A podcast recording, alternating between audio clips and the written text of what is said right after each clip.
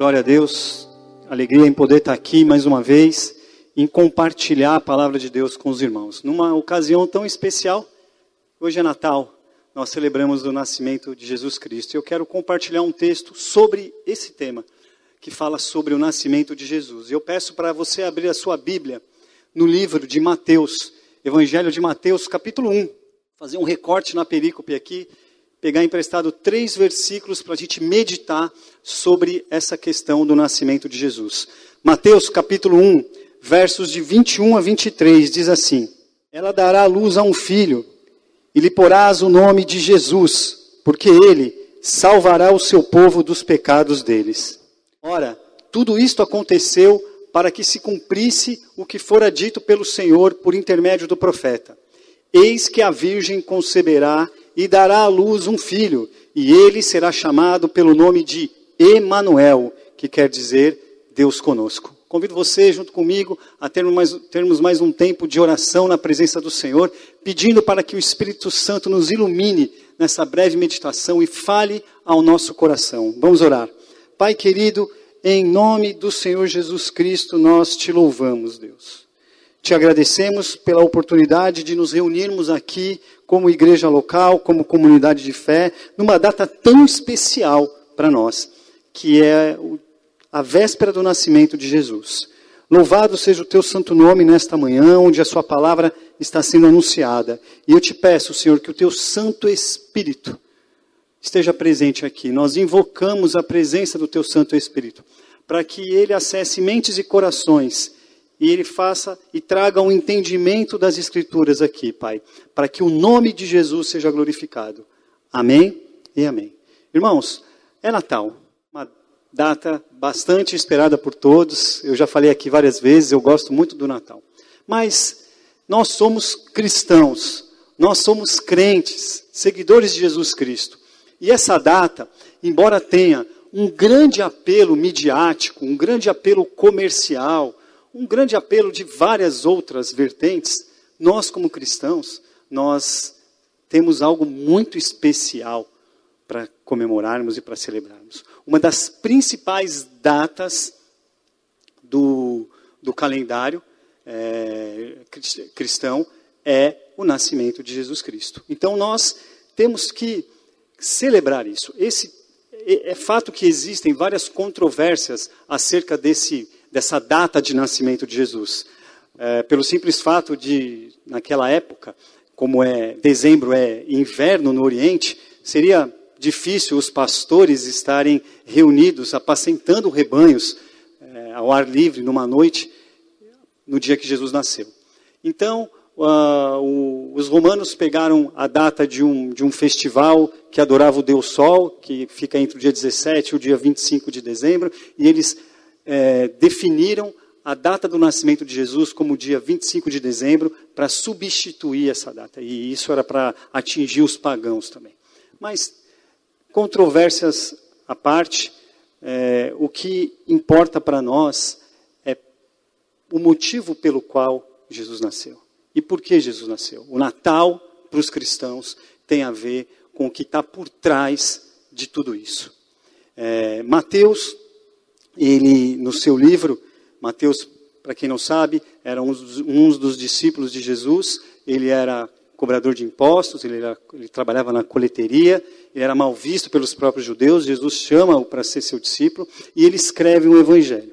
E ele começa o evangelho já com a genealogia de Jesus. Os primeiros versículos do capítulo 1, você pode confirmar aí para mim, pode verificar aí para mim, a partir do verso 1, ele fala sobre a genealogia de Jesus. Ele coloca 14 gerações, desde Abraão até José, que era o pai terreno de Jesus. E ele, na sequência, no capítulo, é, na, depois dessa, dessa, dessa genealogia, ele começa a narrar o nascimento de Jesus a partir do verso 18 o nascimento de Jesus, que é um fato histórico. E nessa narrativa ele fala que o anjo visita uma virgem, uma mulher chamada Maria, e ele profetiza para ela qual seria o destino dela, qual era a vontade de Deus para a vida dela. E o nascimento de Jesus se torna um fato histórico. É fato isso. A história se dividiu. Hoje nós vemos a história, nós lemos a história, nós estudamos a história de que forma? Antes de Cristo e depois de Cristo. Então, além de tudo isso, o nascimento de Jesus tem um peso histórico na história do mundo. É Deus intervindo na história da humanidade. E aí eu começo a, a destrinchar um pouco esse texto aqui, a partir do verso 21. Ele dará à luz a um filho, e lhe porás o nome de Jesus, porque ele salvará o seu povo dos pecados dele.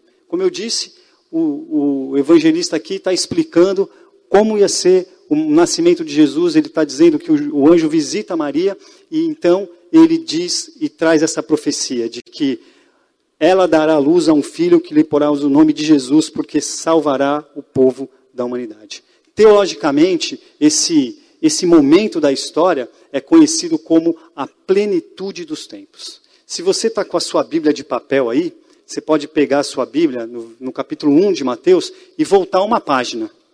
E você vai perceber que tem uma página em branco na sua Bíblia. Se você tiver com uma Bíblia de papel aí, certo?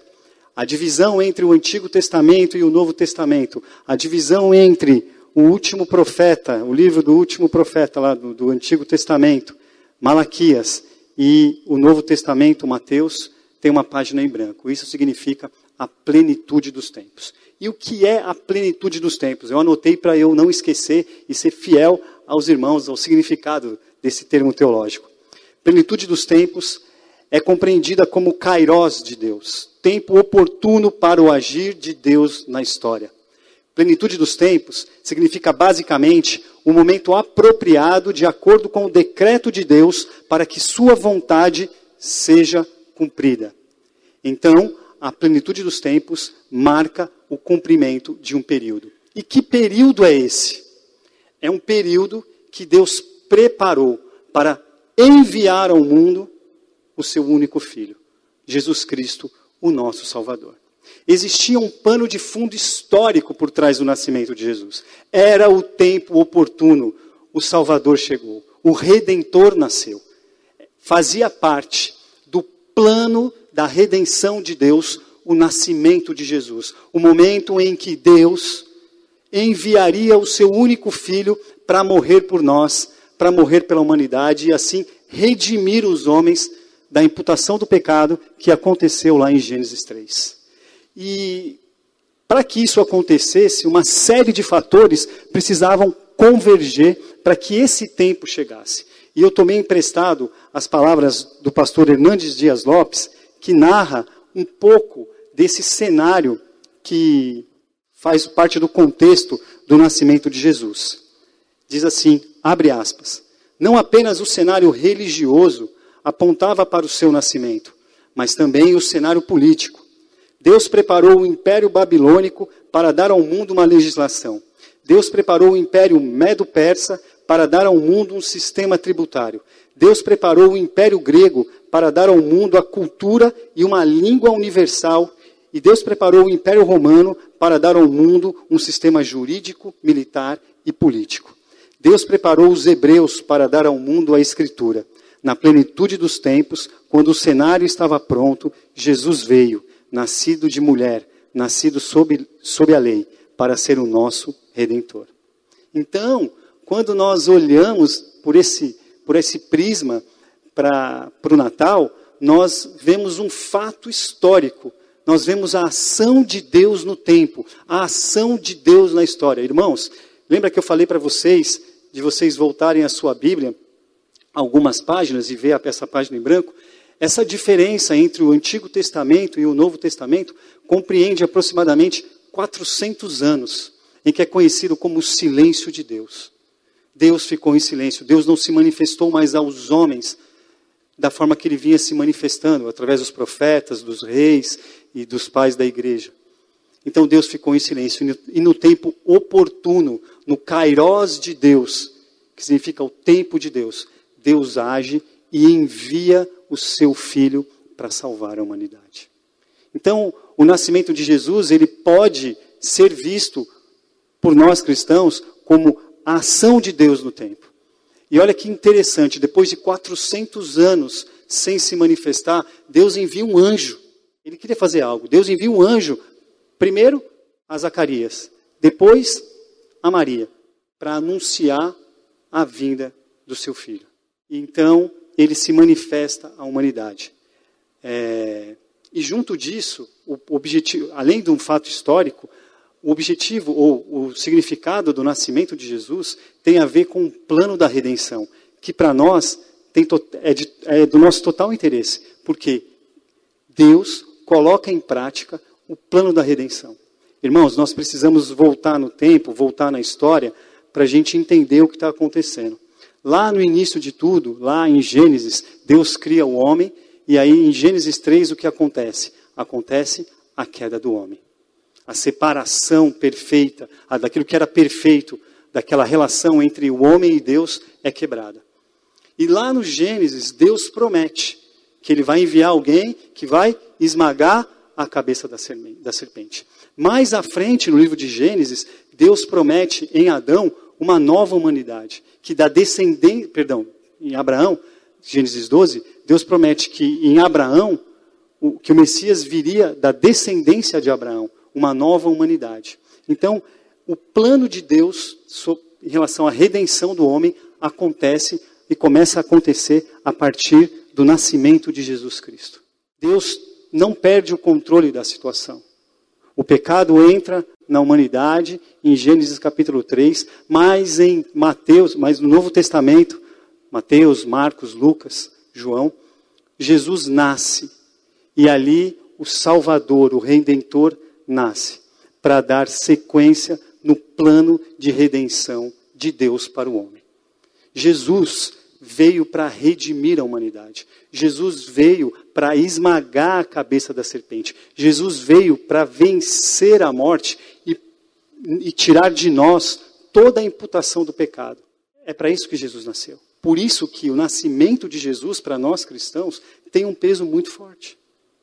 Mais do que essa questão midiática, o nascimento de Jesus significa o cumprimento da promessa de Deus. Jesus é o autor e consumador da nossa fé. E ele é o nosso Senhor e Salvador. A salvação vem através de Jesus. Isso é muito importante. Porque se isso não acontece, o que seria de nós hoje? Se Jesus não nasce para ser o Salvador e trazer a Salvador por intermédio do seu sacrifício, nós não estaríamos aqui hoje. Nós não estaríamos celebrando o nascimento de Jesus. Quando Jesus nasce, significa que na plenitude dos tempos chegou o momento específico, um momento oportuno para que Deus agisse na história e colocasse em prática o plano redentor dele. Esse plano que foi estipulado lá na eternidade, porque Deus sabe de todas as coisas. Esse plano que teve a participação da Trindade e que Jesus se prontificou e falou: Pai, eu vou. Porque dentro da história você pode ver que é necessário, só existe perdão de pecados com derramamento de sangue de um inocente. Por isso que lá atrás, eu, no Antigo Testamento, existia a questão do sacrifício, que pegava um animal e aspergia o sangue, e o sangue era o substituto pelo perdão dos pecados. Em Jesus Cristo, a lei é revogada, e agora não vai mais precisar ter sacrifício, porque o próprio Deus envia o seu Filho como sacrifício vivo para mim e para você, pelos nossos pecados. Então, celebrar o Natal significa celebrar a salvação em Cristo Jesus. Significa celebrar que nós sabemos para onde nós vamos. Significa celebrar que nós, eu e você, cristãos, aqueles que foram alcançados pela maravilhosa graça de Jesus, temos um destino final. E o destino final não é a morte. O destino final é a eternidade, onde juntos nós estaremos ao lado de Jesus Cristo, adorando a Deus, o nosso Pai. Amém? Então, tem esse plano. O texto continua e diz assim: Ora, tudo isto aconteceu para que se cumprisse o que fora dito pelo Senhor por intermédio do profeta. Eis que a virgem conceberá e dará à luz um filho, e ele será chamado pelo nome de Emanuel, que quer dizer Deus conosco. A profecia fala sobre um novo rei que é nascido de uma virgem. Essa profecia se encontra em Isaías capítulo 7. Aliás, se você folhear o Antigo Testamento, você vai ver várias profecias acerca de Jesus, acerca do Messias. Eu fui pesquisar um pouco para poder fazer essa pregação e eu achei dezenas de profecias acerca do Messias. O Antigo Testamento inteiro aponta para Jesus como Messias. Então, quando ele diz que é, de uma virgem vai nascer o Salvador, o Messias, ele está falando de Isaías. E nesse mesmo livro de Isaías, no capítulo é, 9, ele diz assim: Porque um menino nos nasceu, um filho se nos deu, e o governo está sobre os seus ombros, e o seu nome será Maravilhoso, Conselheiro, Deus Forte, Pai da Eternidade e Príncipe da Paz. Ah, eu quero falar primeiro sobre esse novo governo, sobre os ombros desse menino, sobre os ombros desse é, de Jesus está um novo governo. E aí a gente volta naquela questão de Deus intervir na história. É Deus colocando ordem no caos, colocando em Jesus a sua responsabilidade de ser o redentor. E sobre os seus ombros estará um novo governo. Ah, e o texto também diz que ele, é, ele fala assim: Eis que a Virgem conceberá e dará à luz a um filho, o próprio Deus conosco. Os próprios judeus que tanto esperavam é, pelo Messias não estavam preparados para essa realidade. Eles não entenderam isso. Mas o fato é que o próprio Deus estava conosco. Jesus nasceu. Deus Emanuel, Deus conosco. Isso significa paz entre os homens. Malaquias capítulo 5, verso 5 diz isso. E este será a nossa paz. Jesus veio para colocar, para trazer paz entre os homens. Aí você vai pensar, mas poxa vida, quantas coisas ruins aconteceram pós-morte de Jesus. É verdade. Mas a obra ainda não está completa. Vai chegar um momento que ele vai trazer essa paz. Se nós olharmos para as profecias acerca daquilo que Jesus vai fazer ainda, lá em Apocalipse capítulo 21 diz o quê? Que a nova Jerusalém vai descer do céu e ele vai enxugar toda a lágrima do nosso rosto e não haverá mais dor, não haverá mais pranto, não haverá mais nada, porque o próprio Deus estará conosco, o tabernáculo do Senhor estará conosco. E nós o veremos face a face. Então, o Messias tem essa, essa prerrogativa de trazer paz entre os homens. Dentro desse, desse versículo também, a gente vê Deus dividindo a sua alegria com os homens. Preste atenção. Deus divide a sua alegria. Deus não divide a sua glória, viu, gente? Tomem cuidado com isso. A gente gosta de glória, né? E a gente às vezes gosta de pegar carona na glória de Deus e, e nos, nos autoglorificarmos. Mas olha que interessante. Deus divide a sua alegria com os homens. Alegria do novo nascimento. Perdão, a alegria do nascimento de Jesus. E a gente vê isso expressado quando ele envia anjos convocando os pastores para anunciar o nascimento de Jesus Cristo, seu Filho. Isso está no capítulo 2 do Evangelho de Lucas, que diz assim: Havia naquela mesma região pastores que viviam nos campos e guardavam o seu rebanho durante as vigílias da noite. E um anjo do Senhor desceu onde eles estavam, e a glória do Senhor brilhou ao redor deles, e ficaram tomados de grande temor. O anjo, porém, lhes disse: Não temais, Eis aqui vos trago boa nova de grande alegria, que é que o será para todo o povo. É que hoje vos nasceu na cidade de Davi o Salvador, que é Cristo, o Senhor. E isto vos servirá de sinal: encontrareis uma criança envolta em faixas e deitada em uma manjedoura.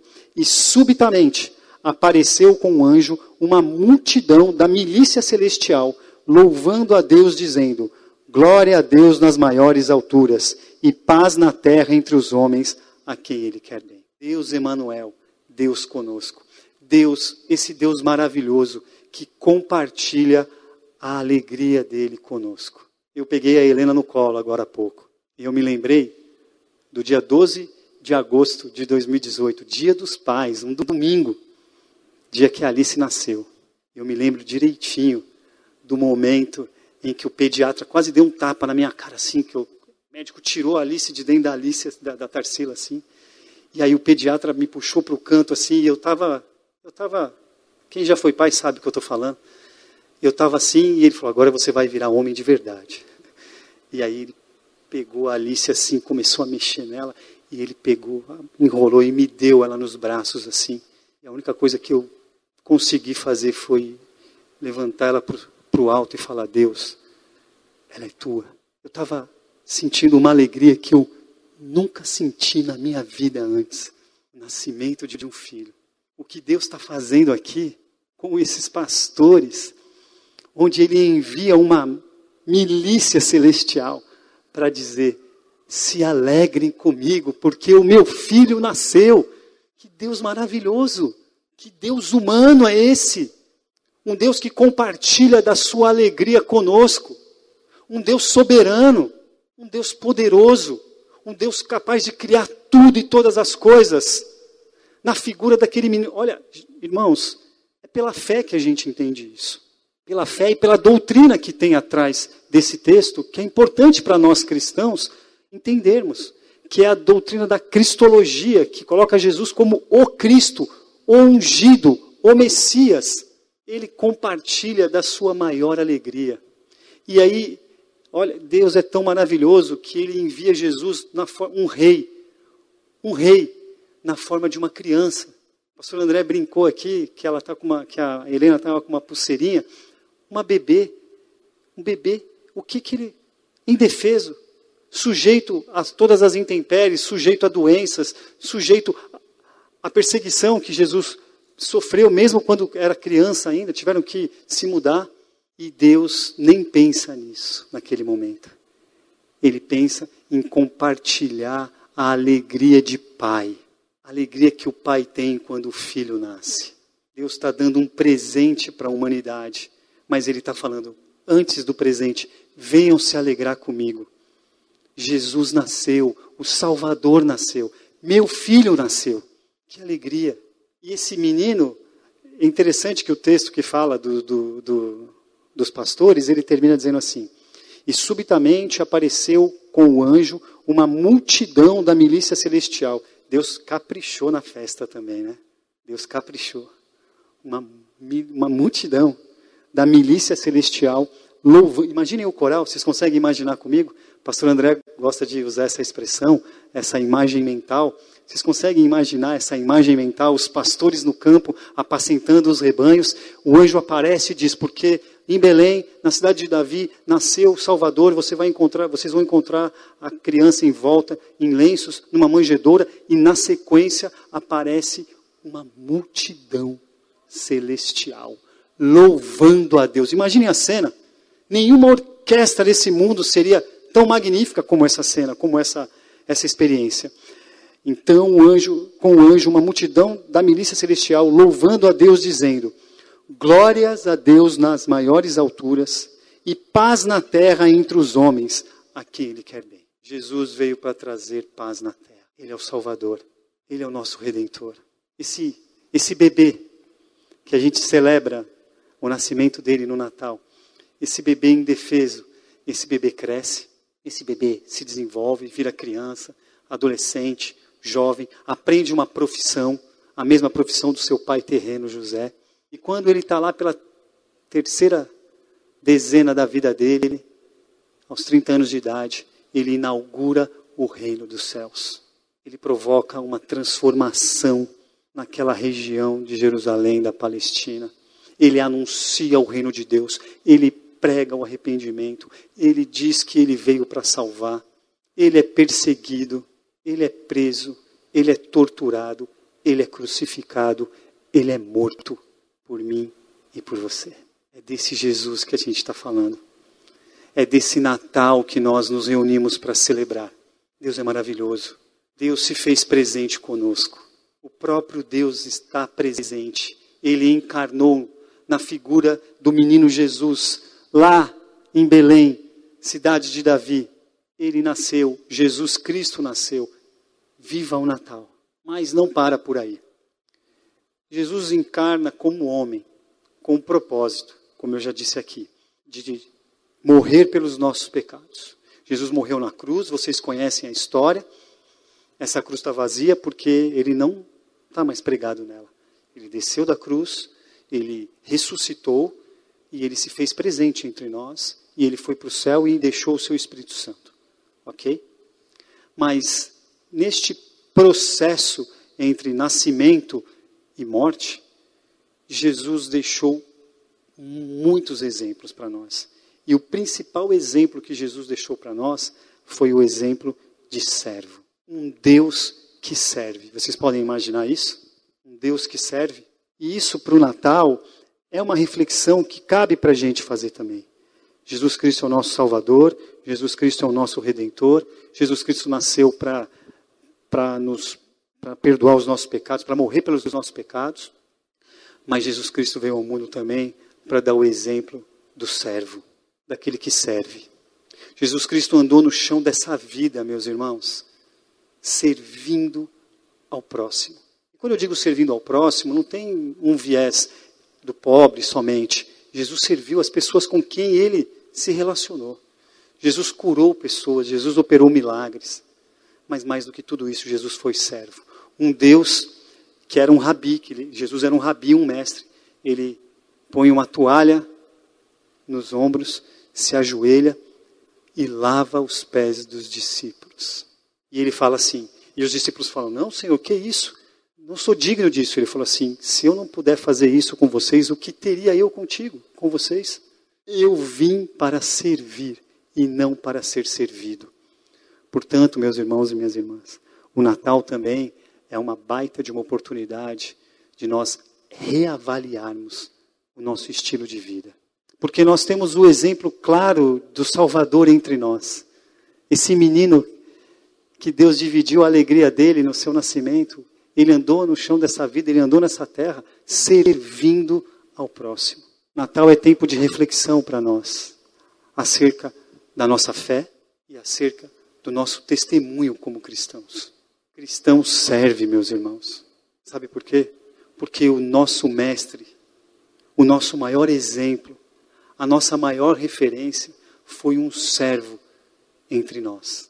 Nós, cristãos, aproveitando esse ensejo do Natal, nós deveríamos ser reconhecidos como o povo que serve, como o povo que está com a bacia na mão para lavar os pés de qualquer pessoa.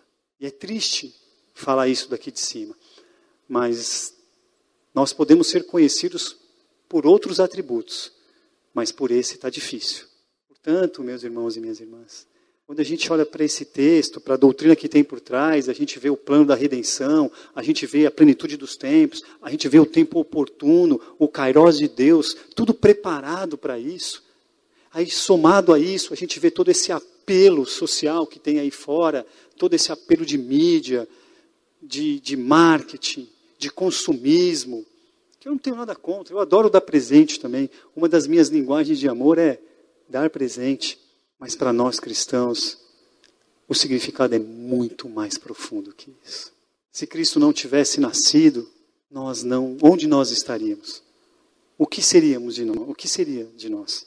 Se Cristo não tivesse nascido, nós não teríamos tido a oportunidade de enxergar o exemplo de um Deus servo. Portanto, meus irmãos e minhas irmãs, cabe aqui essa reflexão acerca do Natal. Porque um dia esse mesmo Jesus voltará para completar a sua obra. Ele virá nos buscar para nos levar junto ao Pai na eternidade. Amém? Mas até lá, até lá, eu e você, nós continuaremos celebrando o Natal. Porque, pô, festa de aniversário é bom pra caramba, não é? É legal fazer. Tem gente que adora fazer aniversário. Mas a cada Natal que a gente celebrar aqui nessa terra, que a gente nunca se esqueça que por trás do nascimento de Jesus existe um Deus que se fez carne, habitou entre nós, viveu aqui nessa terra para vencer a morte e pagar a nossa conta em relação aos nossos pecados. E mais do que isso, um Deus que se fez servo, que andou sim com os mais humildes. Sim, é verdade, andou andou com os mais humildes, andou com os marginais, com aqueles que estavam à margem da sociedade, mas sempre em atitude de servo. Sejamos servos uns dos outros. Porque não existe forma mais tranquila, comum, e aí sou eu falando aqui, do que a gente promover paz entre os homens, do que servir uns aos outros. E quando você se coloca nessa atitude de servo, você não olha para o que a pessoa é ou para o que ela fez ou o que ela faz. Você simplesmente serve. E Jesus fez isso. E nós não podemos esquecer que nós somos pecadores, que nós não somos merecedores de nada, que essa essa graça, esse amor maravilhoso, essa alegria que Deus compartilha conosco no nascimento de Jesus, nós recebemos como herança do Senhor. E um ponto importante aqui também, que o nascimento de Cristo significa para a gente. Em Cristo, nós nos tornamos herdeiros de Deus, nós nos tornamos filhos de Deus. Nós, por causa de Cristo, a nossa adoção como filhos de Deus aconteceu. Porque antes nós éramos todos perdidos. Lembra? Deus escolhe um novo povo, Deus cria um povo em Gênesis, mas em Cristo ele vem para a humanidade. E nós, como irmãos mais novos de Jesus Cristo, somos acolhidos por Deus, somos adotados por Deus como seus filhos. E hoje nós estamos neste estado de filhos de Deus. E isso só foi possível acontecer por causa do nascimento de Jesus Cristo, por causa do Natal. Esse é o verdadeiro sentido do Natal, o nascimento de Jesus Cristo. Eu termino a minha mensagem desejando a todos vocês um Feliz Natal. Hoje, quando a gente se reunir mais para o final do dia e a gente ter um tempo lá com, as nossas, com os nossos familiares, com as pessoas que a gente mais ama, que isso faça parte da sua celebração. Que você não se esqueça do verdadeiro sentido do Natal o nascimento de Jesus Cristo, o nosso Senhor e Salvador, o nosso Redentor, um Deus que veio para servir e para nos salvar dos nossos pecados. Que Deus abençoe todos nós. Um Feliz Natal para todo mundo.